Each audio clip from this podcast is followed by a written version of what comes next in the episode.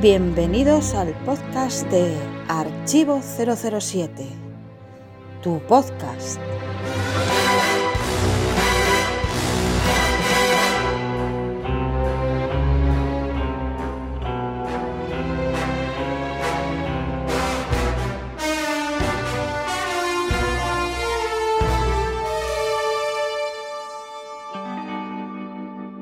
Saludos y bienvenidos todos al podcast de Archivo 007. Mi nombre es Gonzalo González, más conocido en los foros como GGL007, y os damos la bienvenida a un podcast muy especial. Para empezar, porque no hemos empezado leyendo a Ian Fleming, que es como suelo empezar yo los podcasts, y para seguir, porque en efecto tenemos una carátula diferente y estamos enmarcados en la iniciativa Bond, una fenomenal iniciativa de la que nos hemos hecho eco ya en nuestra página web y también en nuestras redes sociales, porque merece la pena, por supuesto, y porque vamos a hablar de ella a continuación con mis dos invitados, que en realidad no son invitados, porque también son presentadores. Empiezo por el más veterano, que en realidad es muy joven, pero digo veterano porque empezó ya en 2008 a grabar el podcast de Archivo 007. En efecto, sí, estáis ante un podcast que lleva más de 10 años publicando un podcast al mes de James Bond porque si fuese de otra cosa a lo mejor habría mucho de qué hablar. Pero sobre James Bond llevamos más de 10 años con un podcast al mes y uno de los que estaba al principio pues es Alberto López Calvo, mucho más conocido como Claal. ¿Qué tal Alberto? Pues muy bien, aquí estamos en esta iniciativa y con muchas ganas de empezar. Pues encantado de, de saludarte y de tenerte con nosotros. Y bueno, nuestra última incorporación a los presentadores del podcast, porque lógicamente ha habido unos cuantos desde 2008, el último es eh, Pablo Ortega, más conocido también en nuestros foros como Ian-Fleming, ahí es nada, el nombre que eligió. Y Pablo pues se acaba de incorporar a presentador porque ya llevaba mucho tiempo participando, siendo con tertulio, participando en los debates, como él mismo decía, era el Roger Moore de los podcasts. Dejando alto el pabellón inglés, señor. Así que dio el salto y, y excelente salto. Pablo, bienvenido. Bien hallado, Gonzalo, un placer estar aquí pues eh, estoy, como veis, acompañado de lujo para esta iniciativa Bond, a la que hemos sido invitados tras la exitosa iniciativa Vengadores, iniciativa Skywalker. Se reunieron toda una serie de podcasters muy conocidos en el mundo del podcast en español para dedicarlo primero a repasar todas las películas de los Vengadores, luego todas las películas de las galaxias. Bueno, pues ahora les tocaba todas las películas de James Bond, precisamente antes del estreno de Sin Tiempo para Morir, 1 de octubre, estreno en España. Llegas tarde. Y en efecto, en esa iniciativa Bond se están repasando todas las películas con podcasts de todo tipo. No quiero citar a ninguno en particular porque se me iban a olvidar unos cuantos, pero bueno, solo decir que son podcasts españoles, también alguna voz argentina, podcast de hombres, podcast de mujeres, en fin, todo tipo de podcasts. Y, y muy interesantes, la verdad. Son puntos de vista sobre las películas muy diferentes a los nuestros porque nosotros somos a lo mejor muy pesados o muy especiales y, y sabemos todo de todos los detalles. y ellos no. No sé si habéis oído de esta iniciativa o en algún programa, si os ha llamado la atención, Alberto.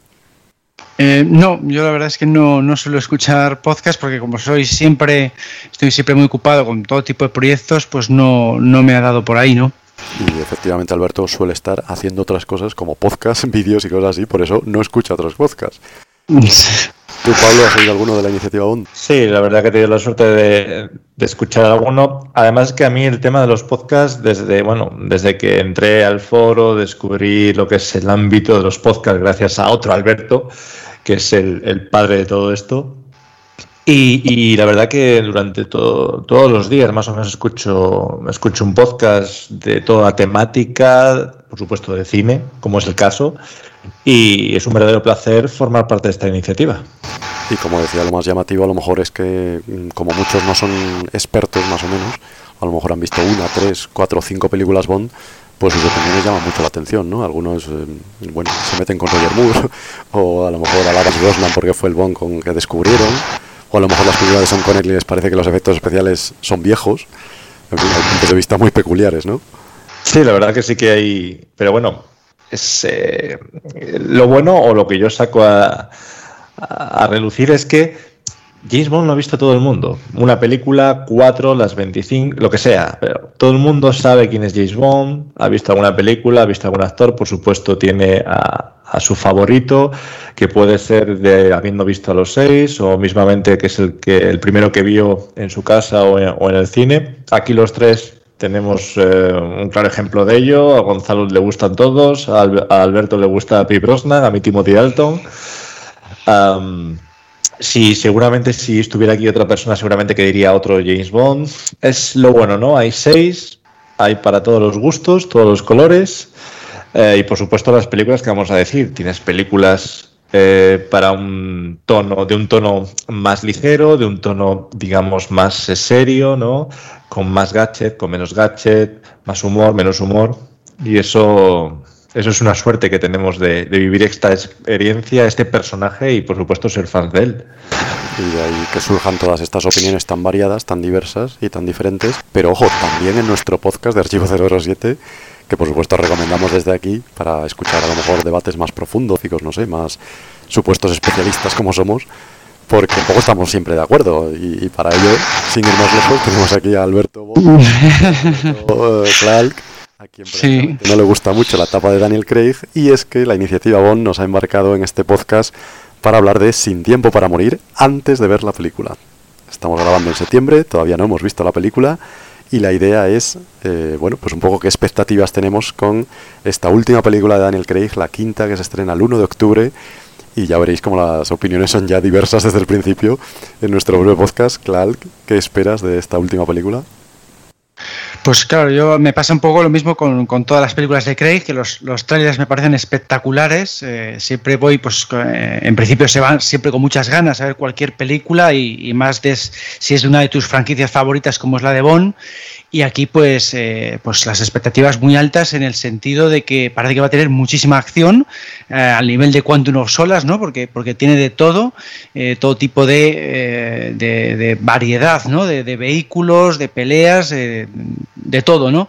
Entonces eh, tiene muy buena pinta, me atrae la verdad es que, muchísimo, pero al mismo tiempo eh, luego me ocurre que cuando ya vas a ver eh, la película, pues tiene ese formato que le han dado a, Daniel Craig que a mí pues no, no casa con mis gustos, ¿no? No, no digo que esté mal, simplemente que no casa con lo que yo espero de este, de este personaje y que luego pues me viene la decepción, ¿no? Cuando veo la película pues no, no me atrae ese dramatismo que le han dado, ese, ese, realismo que le han querido dar, esa profundidad, no es lo que yo, busco en esta, franquicia y eso es lo que no te meten en el tráiler, ¿no? En el tráiler no te pueden meter escenas como la, tortura de Casino Royale, por ejemplo, eso no, no te lo pueden mostrar en un tráiler porque no vende, no, eh, los trailers además tienen que ser para todos los públicos, evidentemente, entonces hay escenas que no pueden estar ahí y eso es lo que luego pues me ocurre cuando ya ves la, película. Pero ahora mismo, si me preguntas, expectativas, pues claro, muy altas porque los trailers son fantásticos, te meten unas escenas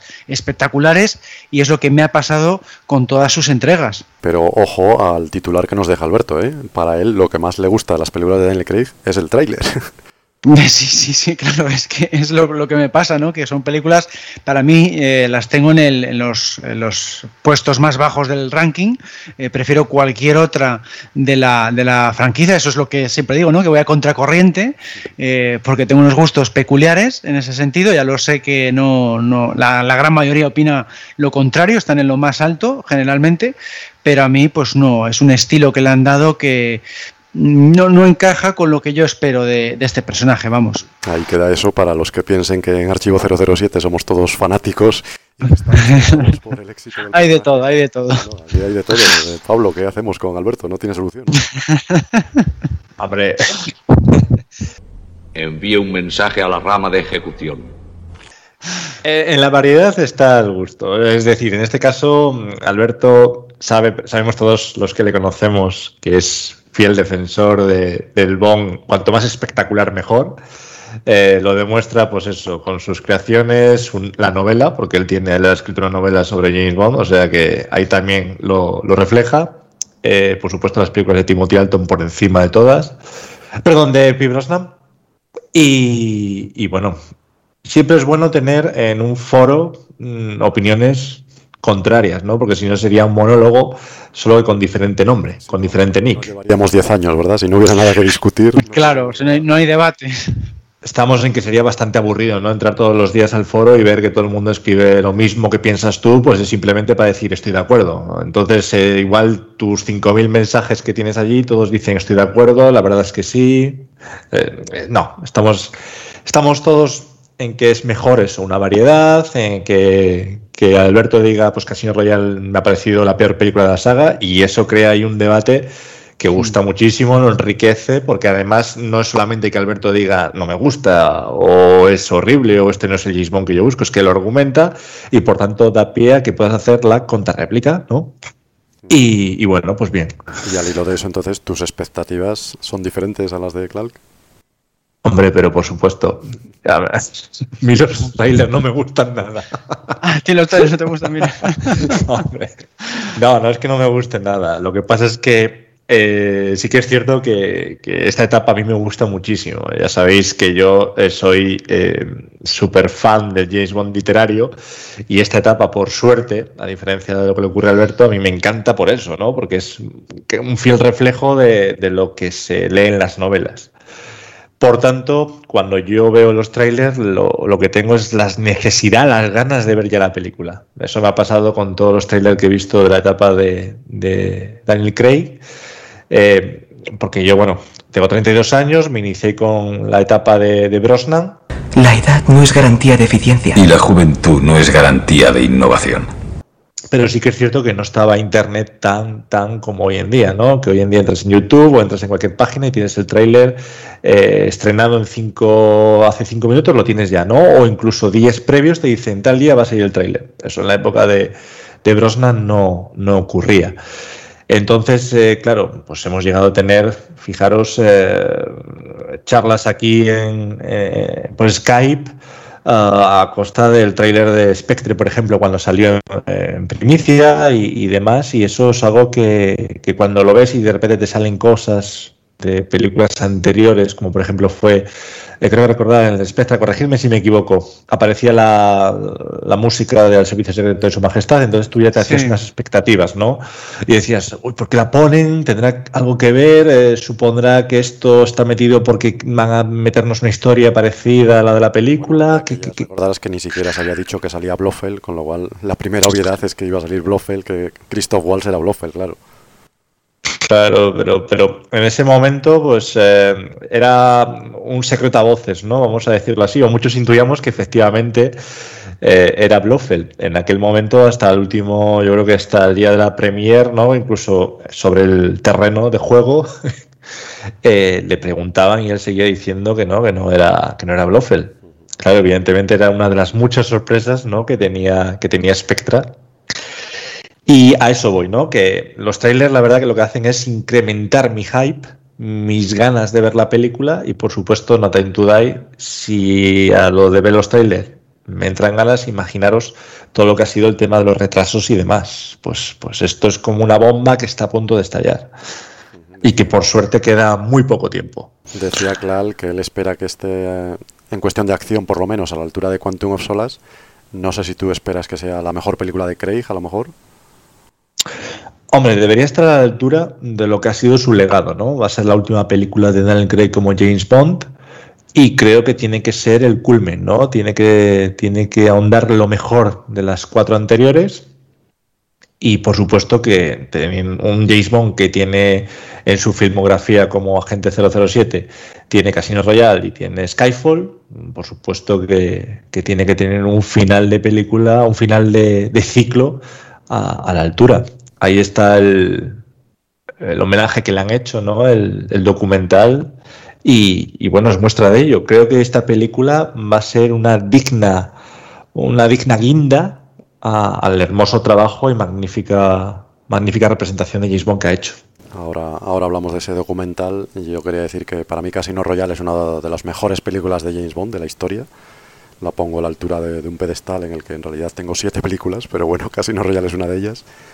Y, yo creo que sí, que Sin Tiempo para Morir va a estar a la altura de Casino Royale, ya veremos si la supera porque es muy difícil, pero yo creo que las tres anteriores las va a superar en, cuestiones, como poco, por lo que he visto en los trailers, de calidad, de fotografía, de interpretaciones, de personajes, de banda sonora, en fin, yo tengo las expectativas muy altas también y estoy encantado con esta película después de tantos años esperando, claro, desde 2015 que se estrenó Spectre, por fin vuelve Bond, para nosotros es un acontecimiento histórico, vital y, como veis, eh, pues así lo, reflejamos. Eh, nos decían de Iniciativa ON eh, un poco que reflejáramos también en este mini podcast o, podcast especial qué es lo que hay que ver o qué es lo que hay que saber para ir a ver Sin Tiempo para Morir desde el punto de vista bondiano, ¿no? ¿Se puede ir virgen a esta película? ¿Puede ser la primera película Bond que veas esta? Yo creo que, mm, a ver, con ver simplemente Spectre ya podría ser suficiente, ¿no? Porque ahí ya tienes la base, la base necesaria, porque quedó ahí el, el final abierto, digamos, y, va, a tener esas, esas conexiones con, ciertos personajes. Entonces yo pienso que si te reduce, se puede reducir a eso, ¿no? A, ver eh, Spectre, porque ya sabemos que la etapa Craig pues tiene sus continuaciones, pero realmente el, hilo clave mm, podría ser ese. Ahora bien, si quieres ir un poco más allá, pues yo vería las cuatro de Craig, por si acaso esta nueva película puede ir más allá y tener una conexión mayor, pues por supuesto ver las cuatro de Craig. Y luego está muy bien el, documental que hemos eh, comentado antes, el de, el de eh, James Bond. Ese pues eh, está muy bien porque te informa un poco de cuál ha sido el desarrollo a nivel making of, a nivel de cuál ha sido el, desarrollo por parte de los productores, por parte de, Daniel Craig, porque hablan ellos continuamente, no hay narrador, son todo comentarios de ellos mismos, cuál ha sido la evolución del personaje detrás de las cámaras. Entonces ese se podría añadir también a eso, pero bueno, más allá de eso, eh, tampoco es imprescindible, yo pienso, eh, ir al James Bond literario me parece un poco excesivo. Lo comento brevemente, ese documental en, español se llama En la piel de James Bond, creo. Y está en Apple TV. En Apple TV es gratis y solo dura 45 minutos, se puede ver muy fácilmente. Nosotros ya lo hemos visto varias veces, claro. Y en efecto es excelente, a mí me gustó mucho, sobre todo porque en las ediciones en DVD han dejado bastante que desear desde la de Casino Royale, que fue una de las mejores de la historia, porque era un triple DVD fantástico. Hemos estado bastante privados de extras, y este es como un extra de las películas anteriores, porque nos cuenta eso, el making of de todas ellas, charlando con los productores, Barbara Broccoli y Michael G. Wilson, con Daniel Craig, con quien se nota que tienen una relación de amistad más allá de lo profesional. Y es muy interesante todo lo que dicen y las imágenes que vemos también detrás de las cámaras, la prueba de cámara de Daniel Craig. Yo creo que es muy bonito pues eso, para conducirnos a Sin Tiempo para Morir. Eh, ¿Es imprescindible ver Spectre? ¿Tú qué crees, eh, Pablo? ¿Habría que verla o se puede ver como película autónoma Sin Tiempo para Morir? Eh, yo estoy al 99,9 periódico puro convencido de que no es recomendable en absoluto ir virgen sin saber del personaje ni haber visto ninguna película, lo cual es difícil, pero bueno, no se puede, no se puede porque la película, no ya por ser el final, la, última película de un James Bond, de un actor que está interpretando a James Bond, sino porque mm, si algo nos ha enseñado o hemos visto eh, de esta etapa es que eh, están interconectadas una con otra y No Time to Die no va a ser una excepción. Es decir, eh, o sea, empieza la película, no sé si son, si es unas horas después de terminar la, la Spectre, ¿no? Creo recordar que era, bueno, Spectre, recordemos todos, ¿no? Acaba con el Aston Martin, con Madeleine y Bond, ¿no? Yéndose de Londres, en un Londres que está amaneciendo. No me mires así. Pues no me deslumbres así. Y esta película va a empezar con ellos en Matera. Estamos así, ¿no? Vale, entonces, eh, puesto que es una continuación directa, evidentemente hay que ver que, pues efectivamente, como bien ha dicho Alberto, Spectra, por lo menos para situarte de quién es Madeleine y de qué, de, qué es lo que ha ocurrido anteriormente para que, para que la película empiece así, ¿no? Y por supuesto las cuatro, o sea, las tres restantes. Tiene que ver uno Casino Royal para ver este James Bond cómo inicia, tiene que ver Quantum para ver cómo finaliza esa historia que comenzó en Casino Royale, uh, Skyfall raro es que no haya visto a alguien, pero bueno, por supuesto también, ¿para qué? Para que Skyfall te dé pie a entender qué cosas ocurren en Spectra cuando llega a, la parte del MI6, que todos sabemos. ¿Vale? Por tanto, unas te van arrastrando y la conclusión es que tiene que ver, por lo menos mínimo, las cuatro. Muchos deberes. Bien has dicho, no, pero son deberes que ya quisieran ser. Aquí tenemos un profesor, ya quisieran saber muchos deberes tan placenteros como estos. Además, estamos ya en una época en la que empiezan a llover en muchos sitios y, demás, y se está paciblemente bien en casa. Luego, por supuesto, el documental. Bueno, Has dicho que efectivamente el documental está gratuito, es decir, que no hay que hacer desembolso alguno, simplemente se descarga un Apple TV y listo. Eh, en cualquier ordenador, en cualquier televisión Smart TV, no hay ningún tipo de problema. Ya luego, ¿vale? Eh, digamos que esto es como lo de, bueno, y 0,5 más en la nota final o un punto más en la nota final, ¿no? Para aquellos que quieran un trabajo extra y quieran de verdad currárselo y disfrutar, sobre todo, pues yo leería solo se vive dos veces. Bueno, ahora, ahora, ahora vamos por ahí, espera. no, no, digo, que la lean, que la lean, que la lean, De momento porque yo- está muy bien esa novela. Sí, lo que quería decir yo antes de entrar con Fleming es que yo espero que si alguien ve Sin tiempo para morir y es su primera película de James Bond, que la entienda. Y, y esto es difícil porque en efecto es claramente una continuación. No estamos diciendo ningún spoiler. Vamos a intentar no decir ningún spoiler. Se lo comentaba yo a los de Iniciativa Bond que podíamos contar cosas, eh, bueno, no sé cómo decirlo, destripadoras de la película, pero tendríamos que matarles y claro, no es plan. Muy gracioso, 007. Eh, entonces, bueno, vamos a intentar no contar spoilers, pero está claro que en Sin Tiempo para Morir aparecen personajes que aparecían en la película anterior y solo hay que ver a los actores, ¿no? Aparece Lea Seydoux, aparece Christoph Waltz, pues ya se introdujeron en la película anterior, hay que verla. Pero si no la ves, yo creo que esta película va a ser más o menos autoconcluyente y que sí que vamos a entender lo que pasa desde el principio, aunque Bond esté con una chica, luego se nos dice que está retirado en Jamaica, bueno, pues se entiende que algo ha pasado, ¿no? Y es lo que vamos a ver. Y luego si hay malos del pasado que aparecen o reaparecen, pues se va a decir en la película, ¿no? A este ya le conozco, pues no hace falta que me cuentes. Vale, pero me vamos a ir, vamos a ir a una cosa, vamos a ir una cosa que sale en el tráiler, ¿vale? Que es James Bond y un papel que pone Forgive Me, ¿vale? Tienes que ver lo anterior para entenderlo. Sí, sí, sí, pero se te Es va a decir, explicar una- en la película, quiero decir, eh, por qué sale ese papel se va a explicar en la película. Bueno, no hemos visto la película, no sé hasta qué punto se va a explicar y de, qué- y de modo lo van a entender la gente. de la cuenta, no sé si Alberto está especializado en spoilers. No, no, la verdad es que me estoy perdiendo ahí ya. ¿Ves? Se está perdiendo y ha visto las anteriores. Tranquilo, Eh, no, no vamos a revelar nada. Vamos a ver, sí, creo, Hay cosas que, bueno, mm, ver las anteriores te ayuda, pero aún así yo creo que lo dirán en la película.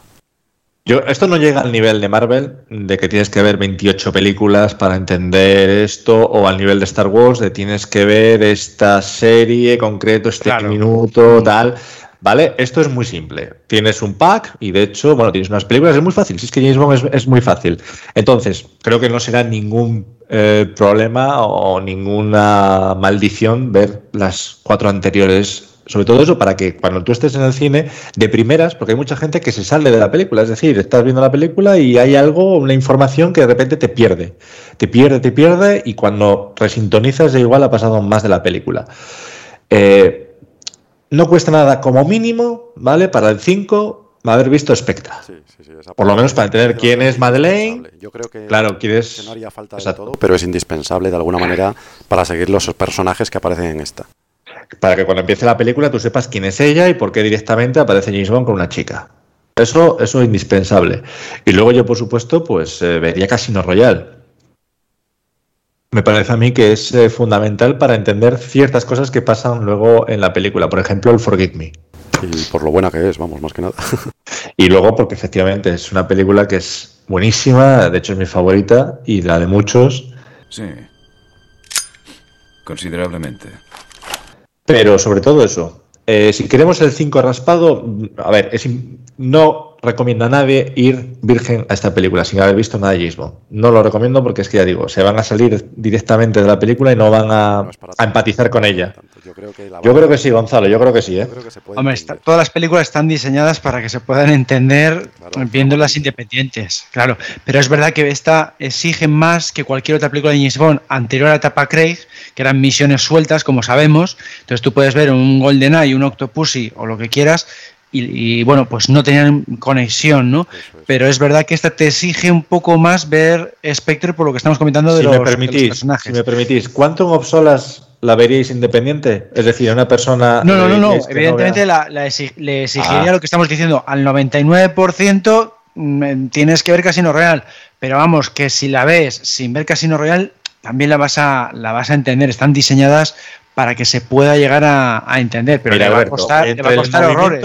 Entre el movimiento de cámara Ah, eso sí, hombre. Pero digo la, la trama, hombre. La trama la. la Entre el movimiento de cámara, un tío que aparece en un maletero sin venir a cuento y demás. A ¿tú ver, me costaría, Ah, no, costaría mucho. pero bueno, se puede llegar a entender porque más o menos te dan la información con los diálogos y se puede llegar a deducir. Pero bueno, eh, eh, son películas muy conectadas y haría falta ver la anterior, y en este caso es uno de ellos. Esto no es la última de Harry Potter, por ejemplo, que ahí sí que está todo conectado. Sí, pero por ejemplo, si tú ves licencia para matar y en un momento determinado el Felix Slater le hace ver que ya estuvo casado, no tienes por qué te haber visto antes al claro, no, no, no eso es un dato suelto. Claro, exacto, ahí te voy. Pero cuando realmente una historia conecta con la película inmediatamente, jolín, no podemos, no podemos decirle al espectador, al oyente, que, que nos está escuchando ahora y futuro estamos espectador. Diciendo 99%, estamos diciendo que no, no, no. de verla. Es que, se va, se va que una película que va a merecer mucho la pena no va a salir eh, satisfecho de ella por eso, porque va a tener información que va a tener luego que buscar. Claro, que sí, que sí, estamos de acuerdo, en eso, en eso estamos de acuerdo. Eh, chequead esto, Alberto y yo estamos de acuerdo. otro titular, otro titular. otro titular. Hoy día publican cualquier cosa. La idea de todas formas sería eh, esa, que si la ves y no te has enterado de algo, pues entonces sí, es cuando tienes que ver toda la etapa Craig otra vez, que seguro que, encajan todas las piezas. Eh, os iba a comentar eh, si a lo mejor en este caso se ha filtrado también la banda sonora sale a la venta el 1 de octubre. No sé si la habéis escuchado, pero haría falta oír la banda sonora. ¿Sois de los que oís la banda sonora antes de ver la película, en el caso de James Bond? Yo suelo esperar a ver la, película, me gusta ver la película primero y luego ya veo la banda sonora, salvo la canción. La canción yo creo que sí que la escuchamos todos, es muchísima curiosidad, ¿no? Entonces la de Billie Eilish, la canción de Billie Eilish ya la he escuchado cuando salió, había mucha expectación y, la, y a mí me, decepcionó muchísimo, me decepcionó muchísimo, me pareció muy poco bondiana porque es muy suave, no tiene yo creo que el, sonido bon que deben tener este tipo de canciones, eh, le falta ese estilo glamuroso, ese estilo de, trompeta épico que creo que deben tener estas canciones y yo creo que Billie Eilish ha seguido demasiado fiel a su estilo y debería haberse acoplado al estilo Bond. Esa es mi, mi opinión. ¿eh? No digo, ya digo, digo lo de siempre. Mm, no digo que esté mal porque ha triunfado, la han aplaudido en todas partes, éxito de ventas brutal, ah, no sé si ha superado incluso a Adele en, ciertos ámbitos a nivel de descargas de internet, etcétera, etcétera, pero a mí personalmente como canción Bond de las peores de la, de la saga, no me ha gustado nada. 007, es inaudito. Acaba de ganar el disco de platino y el año pasado, curiosamente, ya ganó el Grammy, pero no sabía por eso. película, pero ya estuvo nominada. Por sí. sí, sí, sí, ha sido increíble. Cuando se estrene esperamos que el año que viene gane el Oscar como han hecho las dos películas anteriores con... Sí, sí, sí, no. Sí, ya digo que ha sido un exitazo, eh, debe ser eso, que la letra está genial, eh, es muy original en todos los sentidos, pero yo la, la valoro, vamos a decir, desde el punto de vista de la saga, y la veo muy alejada, ¿no? La veo pues como pasó mm, con la de Madonna de muy otro día, dices, es que no me suena a, a, canción Bond. Yo la, meto en ese... A, nada, vamos. Eso te quiero decir, yo la, meto en ese grupo de canciones que dices, no sé qué pinta esto en, en la saga Bond. Lo que pasa es que, bueno, la de Madonna es un esperpento que no se puede ni escuchar, ¿no? Pero es tan malo como escuchar a los Beatles sin taparse los oídos. Eh, no sé, van, van a ser, la, contratan porque es muy comercial, eh, luego también pues ha gustado mucho, pero yo pienso que se deberían esforzar más en, seguir el estilo más clásico, ¿no? Pero bueno, esa es mi opinión, ¿eh? simplemente es lo que, lo que me parece a mí, vamos. ¿Tú, Pablo, has oído la banda sonora? La canción me imagino que sí, ¿no? Sí, por eso Alberto a la hoguera, por favor. no, vamos a ver. Eh, no, no he escuchado la banda sonora. Sé que está por ahí ya frunando, eh, pero creo que dice o muestra eh, las canciones. Los tonos que utiliza no dicen mucho. Hay además he oído algunos tracks que, que dicen más de la cuenta o te hacen entrever, imaginar, ¿no? Que, que va a ir por cierto camino que, prefiero en ese sentido confirmarlo con la información que tengo ya, pero viendo la película, no escuchando la banda sonora. En los casos de James Bond son los únicos casos en los que la banda sonora la escucho el momento en el que estoy viendo la película. Ya posteriori sí que sí, la disfruto mucho más con los auriculares o en Spotify o comprando el CD, pero es la única ocasión. De demás películas, si sale, por ejemplo, pues eh, la de Wonder Woman o sale cualquier otra de Hans Zimmer o, de los compositores que me gustan, sí que las escucho previamente, pero porque, claro, no ocurre lo mismo que ocurre con las películas de Gismond, ¿no? Que, que, me, me, encantan. Entonces, eh, en este caso, prefiero esperar al día, al día 1 de octubre. Bueno, en el caso, ya sabemos, Alberto, ¿verdad? Tú y yo, el, el 2 en, una, en una convención especial. En las jornadas mundiales, sí. Entonces, eh, ese sentido espero. Sí que es cierto que, como bien ha dicho Alberto, he escuchado la, canción de Billie Eilish. En mi caso, la verdad que me encantó. Argumento, eh, la respuesta. Billie Eilish, cuando salió la información de que, o mejor dicho, la confirmación de que ella era la artista, la cantante que iba a hacer eh, la canción principal, no, no había oído hablar jamás de ella. Yo. Cuando lo comento en mi entorno, todo el mundo, pero ¿qué me dices? Pero qué maravilla, pero qué bien, que no sé qué. Y yo, claro, con cara de póker, yo en plan, pero vamos a ver, eh, ¿es, ¿es, conocida esta chica o qué pasa? ¿Qué fue lo inmediato que hice? Bueno, Spotify tiene una opción que es Thesis y te pone el artista que sea, ¿no? Y te pone las canciones que digamos son más relevantes o más conocidas de ese artista, ¿no? Y sí que había una o dos que había escuchado, pero ya digo, sin saber que era ella. Entre otras cosas, ¿por qué? Porque no es un estilo de música el de Billie Eilish que a mí me guste. Entonces, por eso, pues no pone Shazam o demás aplicaciones para detectar qué canción es ni, ni la escuchaba.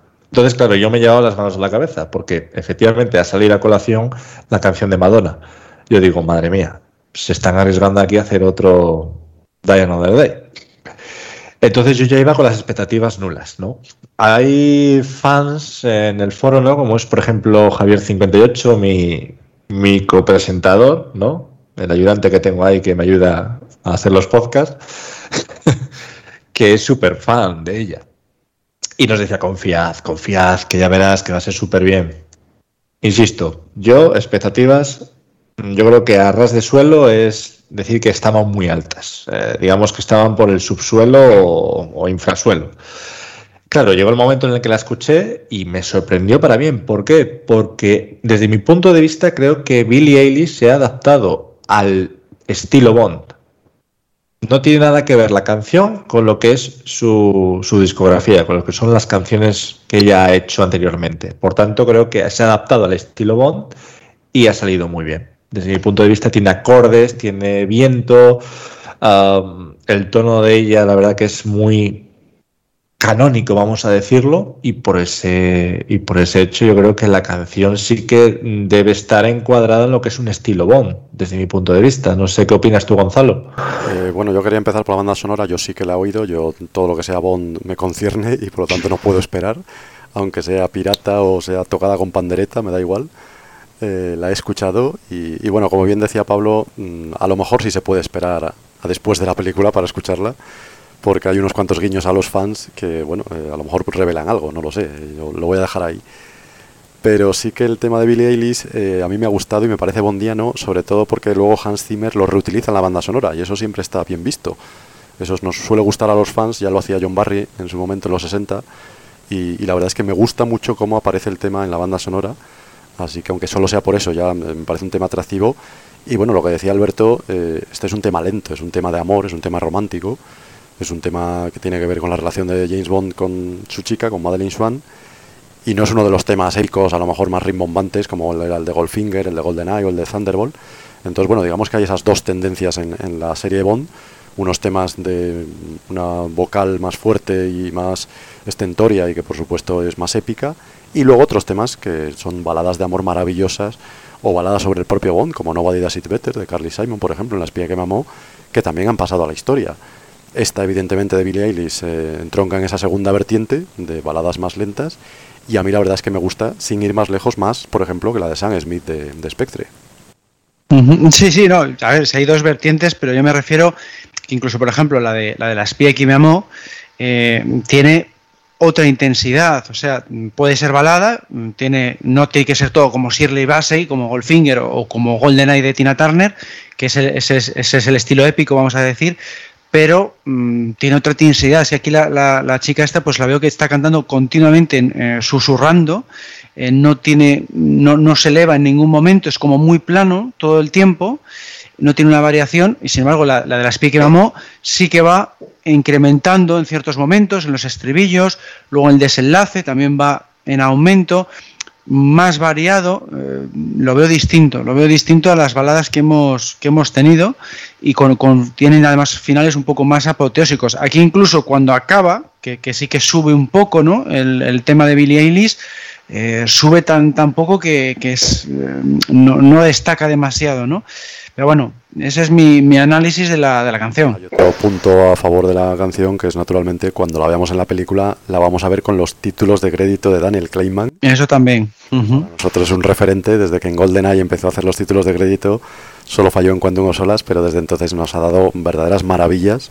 La serie de Bond se ocupa mucho de los títulos de crédito desde el principio de la serie y son verdaderas joyas, obras de arte y en ese sentido a lo mejor la canción pues te convence un poco más, ¿no? También, también no, incluso el tema de... Por ejemplo, también suena mejor. Sí, sí, esa es, esa es poco, a ver, esa es muy extraña y no, nos ha gustado a casi nadie, pero bueno, incluso viendo con esas imágenes, un punto igual sí que gana, ¿no? Con las, con las imágenes. Pero ya digo, eh, cada uno pues aquí puede tener diferentes perspectivas y, y, yo ya te digo, la meto un poco en ese grupo de canciones que se han alejado, yo creo que demasiado respecto a lo, a lo que debería ser el sonido Bond, ¿no? Por lo menos algo que la caracterice. Yo creo que esta canción de Billie Eilish se la pones a alguien que no es fan de Bond y no dice esto es una canción de Bond. Y yo pienso que eso no puede ser, ¿no? Tiene que tener por lo menos esas trompetas características, un algo que la, la, asocies, dices, esto cuando suene en la radio le haga publicidad a la película, que es lo que hacía siempre Cavi Broccoli y Harry Saltman pero esta la escuchas y dices, bueno, pues es la nueva, la nueva canción de Billie Eilish, no es la nueva canción de James Bond. Esa también es un poco mi, forma de, vamos a decir, de, criticarla, ¿no? Eh, ¿no? no, me convence por, muchos motivos. Ya verás cuando, cuando oigas la versión de Hans Zimmer en la banda sonora, que ahí sí que mete trompetas, ya verás cómo te gusta más y, bueno. a ver, a ver. Cómo suena con las... Claro, es lo más importante. Eso está muy bien. La, verdad es que me gusta mucho lo que has comentado de que, de que se inserte con la banda sonora instrumental que se ha hecho en falta en otras películas, como Quantum of Solas, por ejemplo. Pues eso, eso está muy bien que suene durante la película. Claro, es que es, es, es, lo que hemos dicho, que la canción eh, la hemos escuchado para valorarla un 50%, que es lo que es la canción en bruto, ¿no? Ahora hay que meterla junto con, con los títulos de crédito y ver si gana, si convence. Igual, efectivamente, Alberto dice, bueno, pues mira, sí, sí que me convence y sí que la veo, o al contrario, ¿no? Pero, por supuesto, la prueba de algodón es cuando te ponen la canción con los títulos y aún así no. Por ejemplo, estáis comentando Brady's on the Wall, ¿no? Que es la canción eh, sí, de Sam Smith, que ganó el Oscar, por cierto. y, de Spectra, ¿no? Esa es una canción que, ya habiendo visto los títulos de crédito, la película y habiéndola escuchado varias veces, a la inmensa mayoría de fans sí que es cierto que les chirría. No toda la canción, pero sí cierta parte ¿no? en la que él canta en falsete que no se mm. asocia. De hecho, mucha gente cree que son dos cantantes en vez de uno. Eh, pues eso sí que hay polémica. Alberto, imagino que ya el esperpento de lo que fue Madonna unido a escenas de tortura a Bond, pues ya le debió de. No, Alberto, te debió de matar para mí, para mí es la peor escena de Brosnan, ya lo he dicho siempre. A mí esa escena de tortura, la peor escena de toda la etapa Brosnan, porque no, aunque es muy típico de, de Fleming y de las novelas, para mí pues no, no me gusta en, en el James Bond cinematográfico y, encima con esa canción que fue horrorosa de, Madonna no le gustó, ya digo, a casi nadie, pues, pues peor, ¿no?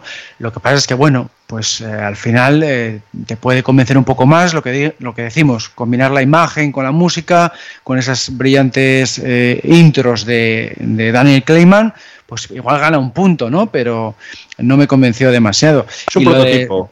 y lo, de ¿Sí? No, que es como un prototipo ahora mismo, ¿no? Hay que verla ya con toda la amalgama, ¿no? Con todo. Pues eso, eso es, también puede ganar un poco, un poco más. La de Sam Smith, por ejemplo, pues suena mejor con la, con la película, porque estás viendo esas imágenes de un pulpo en 3D, con fuego de fondo, luego que si un pulpo con las mujeres, tal, las balas eh, con tinta, que van dejando rastros de tinta, pues evidentemente gana también un par de puntos, ¿no? Pero es otra canción que a mí tampoco me convenció por eso, porque ver a a esta voz masculina, pues con esos falsetes, pues tampoco la asocio a, un tema. Bueno, sonaba un poco más bondiano, porque tiene esas, esas trompetas que yo lo, considero como imprescindible, pero tampoco fue un tema que me pareció espectacular, vamos. Hablabas antes de, de Ian Fleming, el creador de James Bond, el escritor creador de James Bond. Recordemos que James Bond es un personaje literario nacido en los años 50, para el que no lo sepa y crea que nació en el cine. Pues no, nació en las novelas. Y, y decías que, que, bueno, que nunca puede faltar Ian Fleming, y menos en este podcast. Pero no sé si habéis oído vosotros, hablando de podcast y de Fleming, eh, el podcast oficial, porque la E.ON ha sacado un podcast oficial para promocionar Sin Tiempo para Morir. Han salido varios episodios. Eh, lógicamente, el problema es que están en inglés. Yo en inglés nada, no, no puedo escucharlo porque yo cuando me pongo tiene que ser con subtítulos. claro. Los estoy un poco resumiendo en el foro. Si queréis entrar en el foro de Archivo 007, ahí tenemos en, en el hilo del podcast oficial. Comento un poco lo más interesante y uno de los detalles más interesantes, que es a lo que iba, es que en una intervención Bárbara Broccoli dice que en la película, en Sin Tiempo para Morir, va a haber guiños a los libros y que incluso va a haber líneas de Ian Fleming que los van a reconocer. Líneas de Ian Fleming, sí. Entonces, bueno, eso me parece muy interesante, me parece un gran detalle, pero llegamos a, bueno, a esa parte que, que queríamos tocar antes. Hay que leer alguna novela de Ian Fleming para ver Sin Tiempo para Morir. Eh, es recomendable y ya sin entrar demasiado en el spoiler, Pablo y yo a lo mejor tenemos algo que decir. Tú, Alberto, me imagino que no, porque entre otras cosas tampoco te gusta mucho el buen literario. No, claro, yo pues no he leído las, las novelas, simplemente he leído un par de relatos cortos por, por leer un poquito de, Fleming, he leído muchísimo de, de, guías, guías sí que he leído bastantes y siempre he leído la, la, biografía de él en varias ocasiones porque siempre la suelen meter en las guías y sé un poquitín así en general sobre, sobre las novelas, pues eh, análisis ¿no? que, que, se han hecho. Pero no. Y luego he leído novelas de otros autores, eh, pues La esencia del mal, por ejemplo, Carta Blanca, pero no me quiero meter demasiado en el disco literario porque tiene ese estilo, vamos a decir, realista que no me, no me atrae. Y por más que lo he intentado, pues no, no he conseguido que me, que me guste.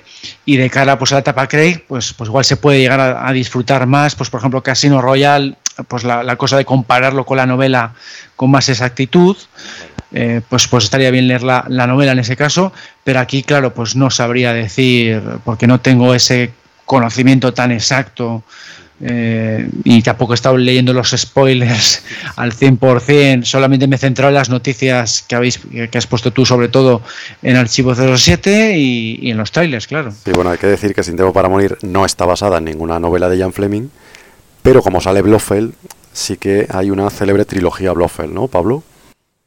Correcto, correcto. Eh, sos, eh, perdón, vamos a empezar con Operación Trueno, al servicio secreto de su majestad, y solo se vive dos veces. Eh, ¿La recomiendas antes de ver Sin Tiempo para Morir? ¿Nos serviría para comprender mejor el viaje de Craig? Vamos a ver, cuando se habla de Ian Fleming y bueno, con saber que yo en el foro me llamo Ian Fleming, creo que está dicho todo, ¿no? Uh, insistimos, para ver la película no se hagan, vayan a lo esencial, vean sobre todo Spectra, punto. Que luego quieren ir más porque les ha gustado el tono, se ven las cuatro. Que les ha encantado las cuatro, ahí ya sí que sí, vamos a entrar en Fleming, ¿vale?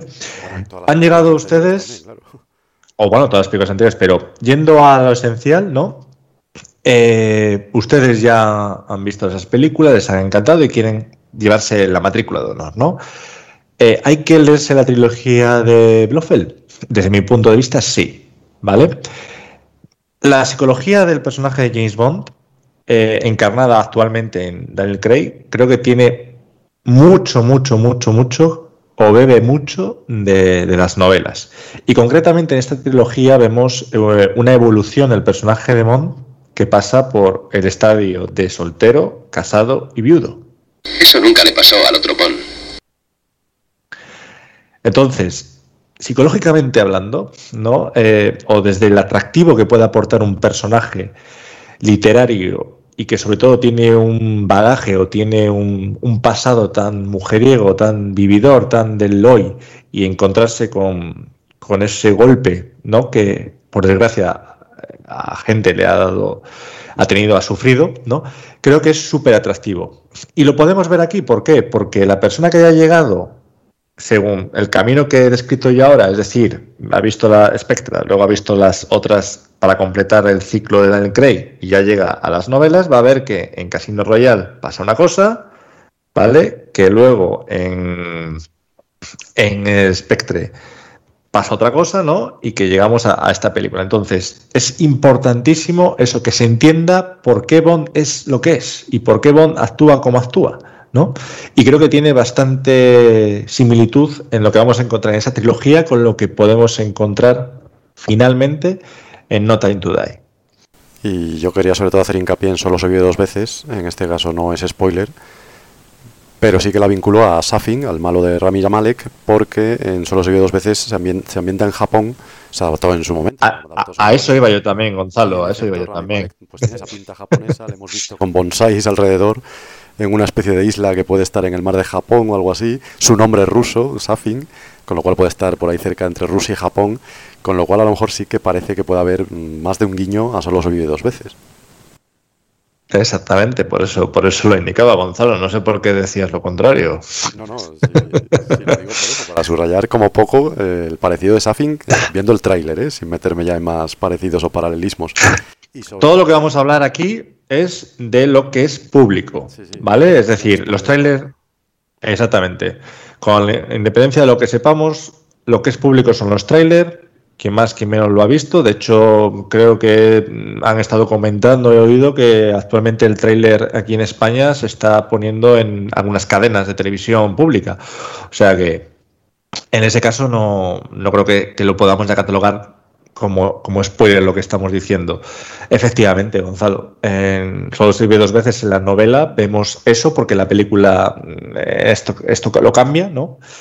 Por eso no la recomiendo como película, sí como novela, y creo que tiene bastantes visos de ello. Por supuesto, no vamos a, encontrarnos un mismo Bond en el sentido de que ahí es viudo y aquí no. ¿De acuerdo? Pero, pero sí que tiene visos para poder también eh, ver, insisto, en la palabra psicología, en la psicología de lo que es el villano y en la forma de actuar de James Bond, teniendo en cuenta el bagaje que ha sufrido en Casino Royale, en Quantum, en Skyfall y en Spectre. Y al hilo de lo que comentabas, de la boda y la viudedad de James Bond, esto pasa en la novela Al servicio de tu majestad, pero también en la película, en la adaptación del 69. Es la única película de George Lazenby. Recomendamos el podcast de Iniciativa Bond sobre Al servicio de tu majestad, porque en efecto analizan muy bien la película y lógicamente la ponen muy bien porque es una gran desconocida, yo creo, todavía por el gran público. Tendrá que darme el nombre de su oculista. Y es una película extraordinaria, pero que tiene ese final trágico, ¿eh? las cosas como son. Ya vamos advirtiendo eh, es una novedad que Bond se case, también como acaba la película es una novedad. Por si acaso alguno eh, pues se lleva sorpresas, ya las hubo cuando se eligió a Daniel Craig, que si era rubio, que si no sé qué tonterías. Luego todos vimos que Roger Moore también era rubio. Eh, con salvo el servicio de su majestad se supone que acaba mal y que Bond se casa. A lo mejor en Sin Tiempo para Morir hay otras tragedias. A Clan no le gusta Casino Royale porque muere Vesper. Eh, bueno, en fin, eso está en la novela. Efectivamente, sí, sí, sí. Eh, bueno, pero hay otras películas. Hay otras pel pero hay otras películas que se basan en novelas, pero lo cambian y lo ponen, vamos a decir, agradable. O sea, no tiene por qué, ¿sabes? Solo se vio dos veces, eh, no tiene el título de la novela, pero vas a la película y no, no tiene nada que ver, ¿no? Pues yo pienso, en, en, mi perspectiva, que se puede haber hecho perfectamente lo mismo con, con Casino Royale de Daniel Craig. Sería otra cosa totalmente distinta, pero seguir la filosofía cinematográfica del espectáculo que hacían Cavi Broccoli y Harry Salman, dar una fantasía de, escapismo y no, no esa, esas tragedias que se ven en, esa película. Esa es mi opinión, ¿eh? esa es mi forma de, ver las cosas y no hacer ese reboot tan drástico que, se ha hecho con la etapa Craig.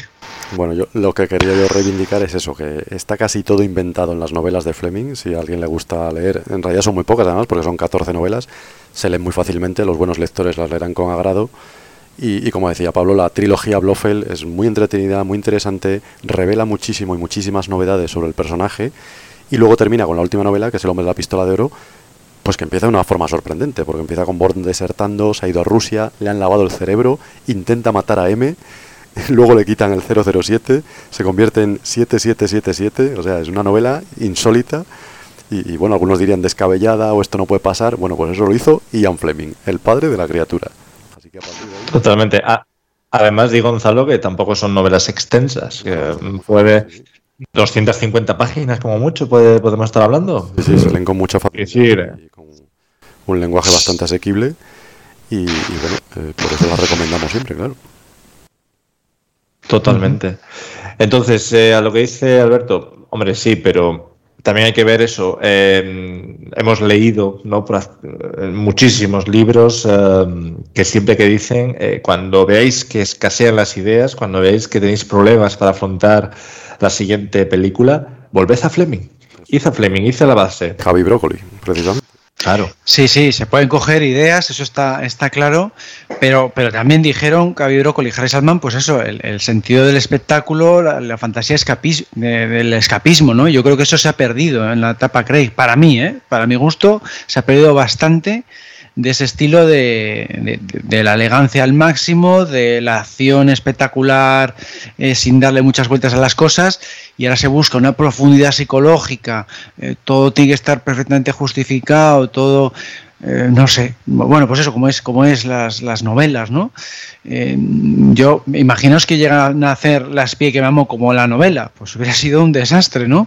Eh, yo pienso que, ahí estoy claro, de acuerdo. Pues es que hay que adaptar, hay que adaptar las cosas. Se pueden coger ideas, ideas con concreto, pero hay que adaptar las cosas, yo pienso, para el cine. Te digo una cosa, Alberto, y, dijo Fleming que jamás de los jamás se usase. Bueno, pues aparte que Fleming lo prohibió porque él mismo no, no le había gustado el resultado, ¿no? Es, es, es la excepción que no se puede utilizar. Pero vamos, yo pienso que esa filosofía se tenía que haber mantenido, la filosofía de los, productores originales del James Bond cinematográfico, siempre separado del James Bond literario. Y aquí en Craig, pues lo han querido, eh, vamos a decir, combinar eh, porque bueno, también tiene su parte espectacular, o sea, luego ha ido incrementando, conforme ha ido avanzando las películas de Craig, lo han ido aumentando igual porque se han dado cuenta que, se echaba en falta, han, ido metiendo cosas de los gadgets, que no es tan propio de las novelas, o, escenas más, más espectaculares, y lo han ido aumentando, porque llegamos a Spectre y Spectre se aproxima ya bastante a, la fórmula cinematográfica, ¿no? Eh, igual se han dado cuenta de que si son todas como Casino Royale, pues igual mm, pierden a parte del público, igual se han dado cuenta de todas las críticas que ha habido por ahí, ¿no?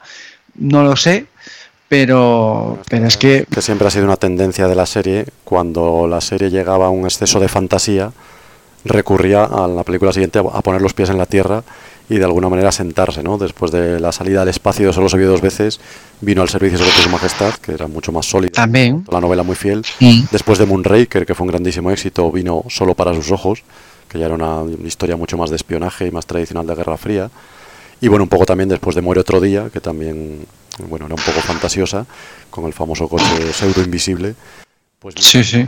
Claro, que era también poner los pies en, en la tierra y sobre todo adaptar a Ian Fleming entonces, bueno, ese viaje se experimenta en la serie cada cierto tiempo. Ahora estamos en un Bond más serio, como dices. A lo mejor después viene otro Bond más fantasioso. Pues yo, yo creo que seguirán igual, o sea, o que cambie de actor, yo pienso que será igual porque ha triunfado tanto, ha tenido tantísimo éxito, están ganando Oscar, eh, le avala la crítica, yo pienso que cogerán a otro muy similar a Craig eh, en todos los sentidos, a nivel físico, a nivel de interpretación, los guiones serán parecidos porque es la, la, tendencia que está, que está gustando, ¿no? No pienso que vayan a yo no pienso que vaya a haber otro Brosnan. O sea, me extrañaría porque no es lo que pega hacer ahora, eh, porque el resto del cine que se está haciendo, quitando raras excepciones como un Fast and Furious, por ejemplo, mm, el resto de películas son bastante realistas. Con eso iba a terminar precisamente. Eh, ¿Qué les decimos a los que no quieren ver la película porque James Bond va a ser una mujer negra? ¿O qué les decimos a los que piensan que el futuro Bond va a ser una no, eso es, eso siempre lo he dicho cuando me lo pregunta la gente, dice, oye, que, sale una, una James Bond negra en la película. Es solamente, yo les digo, un gag que tiene la, película, no hay más que dar, no hay que darle más vueltas, no sé exactamente cómo será, eh, porque no, no he querido meterme en tema de spoilers, pero eso será un gag que tiene la película y, no hay que darle más vueltas. Se han aprovechado precisamente los productores de todos los rumores que ha habido a lo largo de los años sobre el tema de los sustitutos, que, que, ha habido auténticos disparates ¿no? de, los sustitutos, y de, pues venga, pues esta vez vamos a meter un gag que aparezca una mujer que tiene el 007, pero James Bond le tenemos. O sea, el James Bond es Daniel Craig y, siempre le vamos a tener. Entonces, para hacer el, el chistecillo, pues aparecerá por ahí una escena pues, pues que aparece eh, esta, esta chica de raza negra, pero que le han asignado el, el 007, un gag, pues no hay que darle más, más vueltas. Y luego, después de, de Craig, tendremos a otro actor de raza blanca, eh, como siempre, porque lo ha dicho Bárbara Broccoli repetidas veces. Está más que confirmado que la Sana Lynch se llama Nomi en la película, no se llama James Bond, se llama Nomi. O sea que no le demos vueltas, es, que es absurda la, la propia, Eso la, es. la propia pregunta es ridícula porque James es un nombre. Eso es. es. que es lo que hay. Pablo, Por eso te digo, y Bárbara Broccoli lo ha dicho muchas veces, sí. Sobre la discusión esta de, de James Bond negro, mujer o demás, bueno, yo creo, yo creo que Bárbara Broccoli y Michael G. Wilson se han sacado una, un as bajo el brazo y bajo la manga y, creo que han ya está, han dicho hasta aquí, o sea, vamos vamos a hacerlo como, como Dios manda, ¿no? 007 puede ser una mujer, puede, puede ser una mujer, puede ser un niño, puede ser lo que sea. Eh, James Bond no. James Bond es un hombre de raza caucásica, como describe Ian Fleming, y no hay debate al respecto. Por tanto, si eh, Nomi finalmente es 007, chapó. ¿Por qué? Porque 007 van a demostrar ellos que sí, 007 puede ser una mujer perfectísimamente, no hay nada que lo impida, pero James Bond no puede ser una mujer. En todo caso será Jane Bond, ¿no? Y eso Claro. ya sería otro personaje. O como ocurre, y no sé quién lo dijo, pero la verdad que estoy bastante de acuerdo. Eh, oigan, ¿quieren ustedes a un personaje que sea mujer como James Bond? Pues créenle. Claro. está. No hay más. Sí, sí, el propio Daniel Craig lo decía hace poco también en una entrevista que la discusión era absurda, porque claro, si para qué quiere una mujer ser James Bond, lo que tendrá que hacer es otro personaje parecido a James Bond, pero que sea tan bueno como él, pero que no se llame James Bond. Vamos, es que sería ridículo, porque va a tener que Creen el- a James Bond. Creen el personaje, dotenle del carisma que tiene eh, James Bond y adelante. Si es que está, es, es- es muy Claro. sencillo. Y que dure 60 años, ¿verdad? Claro. Es el caso de, por ejemplo, Lara Croft, ¿no? Querían hacer un personaje tipo Indiana Jones, pero bueno, le dijeron, pues vamos a hacerle mujer para los videojuegos, por, por el tema de copyright o lo que sea, pues queremos hacer algo distinto. Bueno, pues le llamaron Lara Croft, le hicieron británico, una serie de características distintas, pues otro personaje que es arqueólogo aventurero con ciertas características parecidas, ¿no? Y, ya está, pero no, no se llama Indiana Jones, se llama Lara Croft. O sea, es que se pueden hacer muchos personajes y con características parecidas y con James Bond se podrá hacer, eh, la misma jugada se podría hacer, pero no, en ningún caso se podrá llamar James Bond. Y ojo, que también algunos puristas se llevaban las manos a la cabeza con eso de que Bond no es 007. Eh, bueno, lo acabamos de comentar. En El Hombre de la Pistola de Oro, James Bond, en el Bond de Ian Fleming, dejaba de ser 007, cambiaba de número porque pasaba a ser 7777. Con lo cual, eso también. Pues fíjate. No, no necesariamente va a estar Claro. asociado a ese número. Bueno, y en, en cuántas películas deja el servicio en, en la saga, aunque que pierde, pierde digamos, el, el trabajar o la licencia. Bueno, pues, pues fíjate, en, en muchísimas va por su cuenta porque no le deja a M continuar y él aún así sigue con la misión. Pues ha ocurrido no sé cuántas veces. Claro, bueno, mucha gente que nos esté escuchando tendrá, incluso nosotros podemos tenerlo, tiene un número como trabajador en la empresa, puede ser el C235 o puede ser, bueno, Claro. ya me entendéis, ¿no? Sí, sí, Eso sí. no quita que tú el día de mañana, pues si dejas el trabajo y te vas a otro, o por desgracia, pues ocurre otro tipo de cosas, Eso ¿no? es, pues lo dejas de ser, pero tú sigues siendo eh, Juan Gutiérrez. o- Es que es eso, es el código de trabajo. Pues mira, es un buen ejemplo también.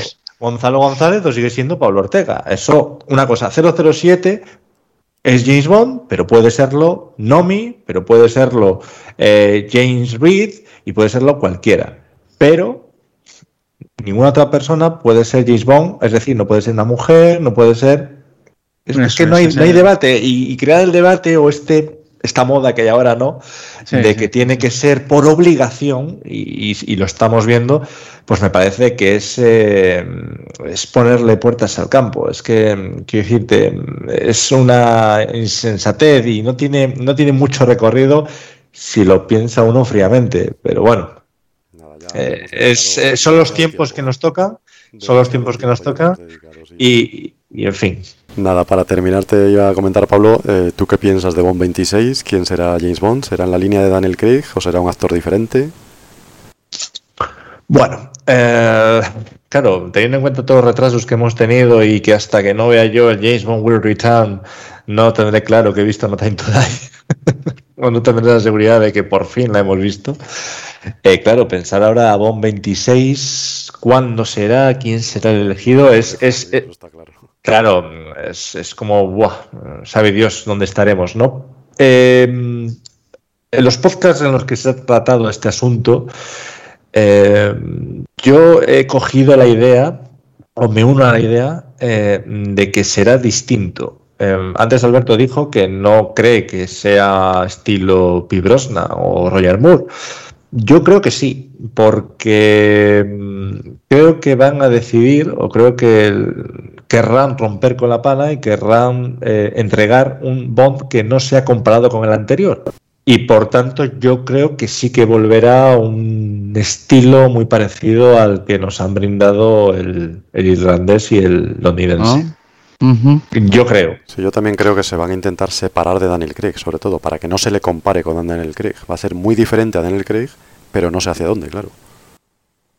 Mm, Ya, no, es que yo pienso eso, que como, como ha triunfado de esta manera, pues me extrañaría que se arriesgaran a cambiarlo, ¿no? Porque, porque además la tendencia que veo en el cine de acción actual es que es esa misma. O sea, yo cuando veo otras películas de acción eh, veo que, que, que he hecho en falta lo mismo, ¿no? Cuando veo otras, otras películas, mm, eh, por ejemplo, Misión Imposible ha tendido también a ser cada vez eh, pues más realista dentro de lo que cabe, dentro de la saga que es. Sí, sobre todo Eh, personales y más familiares también. Eh, ahí te voy. Meten más tramas personales, más profundidad, sigue teniendo sus escenas espectaculares, eso siempre, pero me están gustando cada vez menos porque no tiene la, la fantasía de antaño y, y en, gen- en general me está decepcionando bastante el cine de acción porque no se acopla, digamos, a mis gustos. ¿eh? No digo mm, que esté mal, eso no lo diré nunca, porque está triunfando, pues como siempre, pero lo veis en las de Batman también, o lo veis en, muchas otras, o incluso en de superhéroes, que tienen más profundidad, unos argumentos más elaborados, un dramatismo, eh, mueren muchísimos más personajes, bueno, bueno, una- unas tragedias. Yo lo veo de esa forma, yo lo veo de esa forma. Antes no, antes, sí, es verdad, cuando comparas con el cine, claro, yo lo veo de esa forma. Te rompo una lanza en tu favor. Esto se tendrá que acabar, ¿no? En algún momento y más en una serie de. Exactamente. Pues, pues no, no, no veo el fin, no veo el fin. de- desde, desde el tema del 11S no veo que haya cambiado demasiado el tema. O sea, llevamos desde el caso Burne en adelante, que siempre se pone como ejemplo, desde el caso Burne en adelante, todas estas películas, quitando ya digo, contadas excepciones, como puede ser Fast and Furious, que es más desenfrenada, que es todo el rato Bueno, eh, pues acción y... La familia es muy importante para Toreto. Sí, pero tampoco tienes unas escenas especialmente, bueno, no tiene una profundidad, un dramatismo, bueno. Sí, sí, sí, tiene alguna cosa. Yo no las he visto todas, he visto algunas, eh, pero no me parece que sea un dramón precisamente. O sea, no tiene una, ¿sabes? Yo ante, yo ante esto hago la siguiente, la siguiente reflexión. Vale, efectivamente, de hecho, Alberto, y, y así está puesto. muy parecidos. Y así está puesto, de hecho, eh, en muchas entrevistas lo suele decir la gente, ¿no? El 11S cambió el rumbo, ¿no? Y, y quién sabe, igual si no hubiera ocurrido el 11S, eh, Pi Brosnan hubiera hecho Casino Royale o el tono de Casino Royale hubiera sido totalmente distinto. La cuestión es, ¿y hacia atrás cuánto tiempo eh, hubo películas, eh, digamos, ligeras, ¿no? Ah, también, eh, esto es como todo, son ciclos. Ahora toca el ciclo de la seriedad, va a volver seguramente el ciclo más Sí. ligero porque la sociedad lo va a exigir, porque todo, es- esto es como el que come pizza todos los días, va a llegar un momento en el que va a decir, Sí, sí, eh, habrá un no que aguanto cambie". más. Claro. Pero Ahora- no sé, no sé cuándo. Ah, eso es otra cosa, pero tampoco sabes cuándo se va a estrenar Bond 26, ni lo sabemos, o sea que... no, no, no, eh, que no. Claro. Son cosas que no se pueden saber, pero como fue el ciclo, pues ya digo, de. Tú del- intuyes que va a seguir el Yo intuyo el que sí, que, de que va a seguir por eso, porque no veo que haya tendencia que cambie en el resto del, del género. Yo me refiero a eso, y porque además ha triunfado de tal manera Craig con Skyfall como máxima de máxima taquilla de toda la saga que vamos, me parecería incluso un error cambiarlo, ¿no? Porque, porque tienes el, beneplácito de todos. También triunfó Roger Moore y cambiaron con un Dalton totalmente opuesto. um, Pero tampoco era tanto el cambio, si te fijas, bueno, cambiaron con Brosnan, Licencia para matar. Brosnan triunfó, Brosnan triunfó, cambiaron drásticamente Bueno, en sí, un momento sí en el que cambio- todo el mundo, todo el mundo visualizaba a Bond como eh, Brosnan. Yo nunca falló. Sí, y, sí, sí. y fijar- y fíjate qué cambio hicieron, ¿no? Con todo Pero había ocurrido el salió. 11S, por ejemplo. Ahí había ocurrido el 11S y, ahora- además. y ahora ha ocurrido el coronavirus. Eh, ocurrido sabe Dios, también. Sabe sí. Dios eh, lo que va a determinar el futuro. Si algo nos ha enseñado esta pandemia es que no podemos predecir y que puede ocurrir de todo, efectivamente. Ahora Claro. bien, No sé. yo creo exactamente lo opuesto a ti, que creo que va a volver otra vez un James Bond más ligero y, el perfecto, tono. ¿eh? Yo lo estoy ansiando. Oye, pues, mí- eh, a mí me encantaría otro Brosnan, ¿sabes? Oye, pues a eso vamos. También habrá que tener eh, un momento en el que la gente que ahora mismo no está, eh, no es del estilo que le gusta, oye, también contentarles. Cuatro gatos Claro. que estamos decepcionados. Oye, no es que eso, que yo también puedo disfrutar de esas películas, por supuesto. Nada, lo que es seguro y lo que sí que podemos predecir es que el 1 de octubre se estrena Sin Tiempo para Morir en España y que la vamos a ir a ver varias veces. La comentaremos en nuestro próximo podcast de Archivo 007, que precisamente lo presenta Pablo Ortega y que, por cierto, creo que estará grabado. Claro, lo publicamos el día 1 habitualmente, este mes excepcionalmente no, porque No, vamos a tardar más por disponible. exactamente.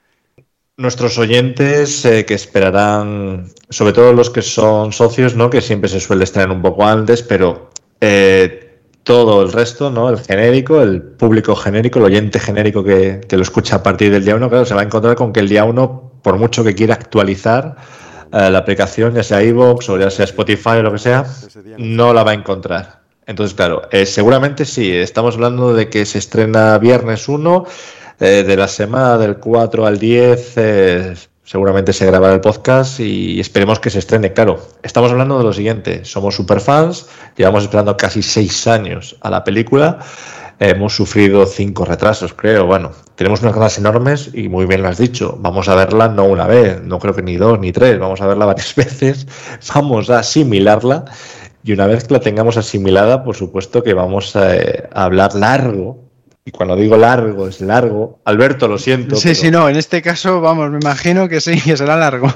Largo, largo de ella y por tanto que los oyentes entiendan el motivo por el cual se, se retrasa el podcast. Tranquilo que en octubre llegará y, y bueno, ya anuncio también que el de noviembre, que ese ya lo presento yo, si eh, me siguen aguantando, eh, también va a estar dedicado sin tiempo para morir. O sea, que haremos otro debate.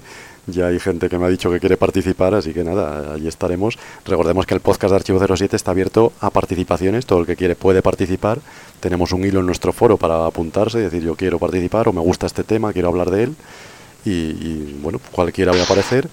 Estamos en iBox, estamos eh, en Apple, estamos también en Spotify, estamos en toda una serie de plataformas, también en nuestra web, por supuesto, para escuchar ese podcast mensual de Archivo 07, en el que, como veis, no hay una única opinión, sino que tampoco nos ponemos de acuerdo unos con otros. Parecen niños con sus juguetes. Y por algo llevamos más de 10 años discutiendo, hablando y disfrutando de James Bond, que como veis es inagotable. Pudiera parecer que 20 películas solo dan para 20 podcasts, pues no, dan para muchos más, más de 150 llevamos y seguiremos muchos años mientras nos sigan aguantando. No sé si queréis añadir algo más para ver Sin Tiempo para Morir, para subir las expectativas un poco más, Alberto. Bueno, pues que es una película que, que hay que ver aunque no seas fan de James Bond, porque son películas que siempre están muy bien, muy entretenidas. Cualquier película de James Bond merece la pena y más aún en pantalla grande, eso siempre. El cine hay que, hay que disfrutarlo. Es una experiencia única y eso será, será por siempre. Y, bueno, pues hay que disfrutarlo además porque es el, fin de, la etapa Craig. Entonces, eh, pues eh, habrán puesto toda la carne en el asador. Es una superproducción y hay que ver pues cómo termina eh, pues toda la trama que han abierto, porque en este caso es consecutivo, como estamos eh, comentando. Es una trama que se abrió en Casino Royal. Sobre todo va a cerrar lo que hemos visto en Spectre. Entonces hay muchos motivos para ver esta película en el cine. He disfrutado con sus explicaciones.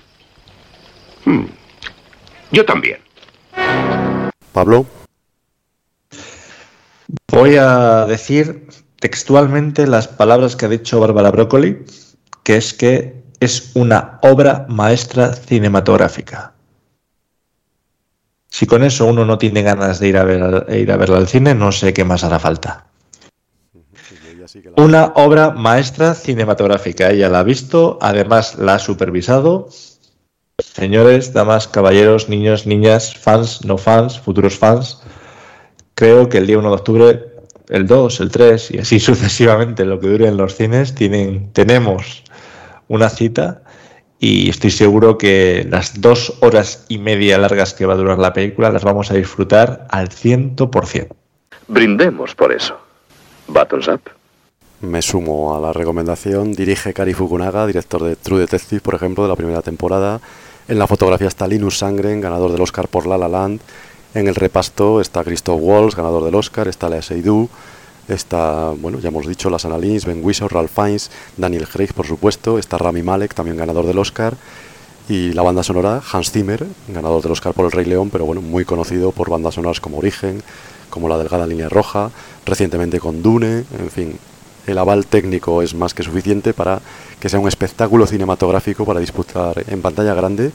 Así que os emplazamos a todos para ver Sin Tiempo para Morir y después escuchar una serie de podcasts de Archivo 007 donde, no os quepa duda, vamos a desgranar todo lo que se pueda desgranar de esta película que va a dar muchas horas de comentarios, estamos seguros de ello, porque va a ser un final trascendental y además, como bien hemos dicho, es un final histórico para el cine. También es la última película de James Bond de Daniel Craig que tanto ha hecho por esta saga y que bueno, va a dejar su marca en la historia del cine después de 15 años en el personaje. 007 hay mucho por hacer. ¿Preparado para volver al trabajo? Será un placer, M. Será un placer. Nada más, despedimos aquí esta iniciativa Bond. Esperamos que, os haya gustado el podcast, que os animéis a seguirnos en Archivo 07, en todas nuestras redes sociales también. Tenemos Twitter, Instagram, Facebook. Estamos también en nuestra página web, archivo007.com. Y nada, eh, ya sabéis dónde encontrarnos.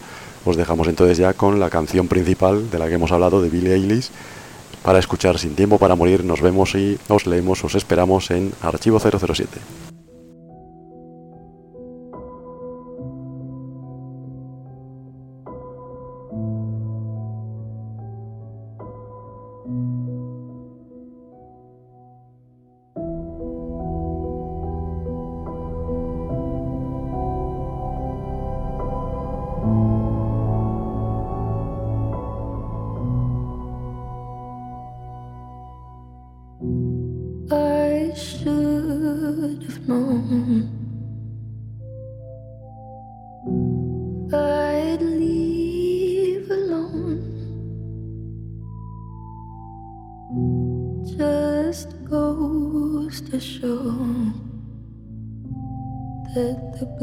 you please.